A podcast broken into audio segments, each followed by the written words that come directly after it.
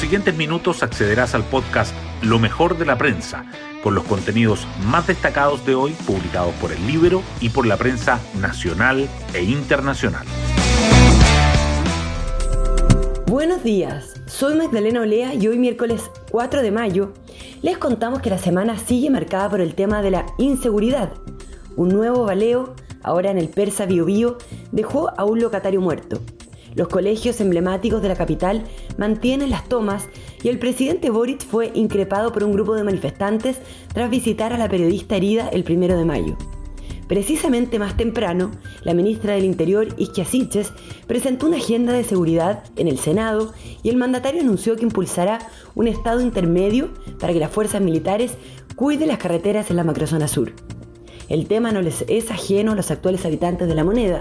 De hecho, como diputados, Giorgio Jackson, Camila Vallejo y el mismo Boric rechazaron al menos siete proyectos contra la violencia, tal como lo cuenta el Libero en su sitio web.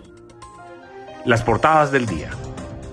Los diarios abordan diferentes temas. El Mercurio destaca que el Pleno de la Convención rechaza artículos clave de Fiscalía, Defensoría, reformas a notarios y Corte Constitucional. La tercera resalta que aumenta la movilización de los liceos emblemáticos en las comunas de Santiago y Providencia. El diario financiero subraya que el Servicio de Impuestos Internos se activa para que sus funcionarios entreguen propuestas de cambios para la reforma tributaria. El control del orden público también sobresale.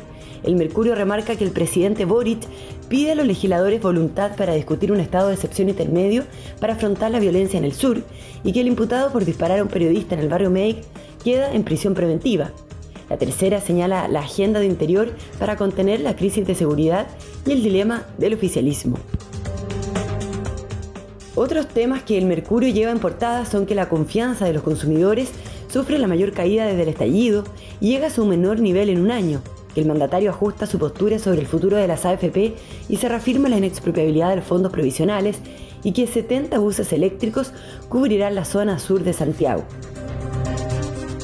La tercera, por su parte, resalta que Karina Oliva admite ante el CERVEL que hizo aportes con sus recursos a otras campañas del Frente Amplio, el Ministerio de Hacienda baja la proyección del PIB 2022 a 1,5% y que los jesuitas abren una investigación contra el sacerdote Felipe Berríos tras una denuncia de connotación sexual.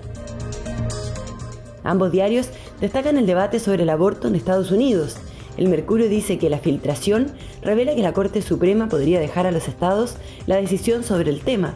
La tercera agrega que el borrador del máximo tribunal para ilegalizar el aborto genera polémica. Hoy destacamos de la prensa. El Pleno devuelve artículos clave sobre Fiscalía, Defensoría, Corte Constitucional y reformas a notarios. La Convención rechazó que la Fiscalía y la Defensoría sean dirigidos por órganos colegiados, por lo que estas normas deberán volver a la Comisión de Sistemas de Justicia para ser revisadas, al igual que las atribuciones de la nueva Corte Constitucional. Aprobó la creación de una Defensoría del Pueblo, una Defensoría de la Naturaleza y una Agencia Nacional del Agua.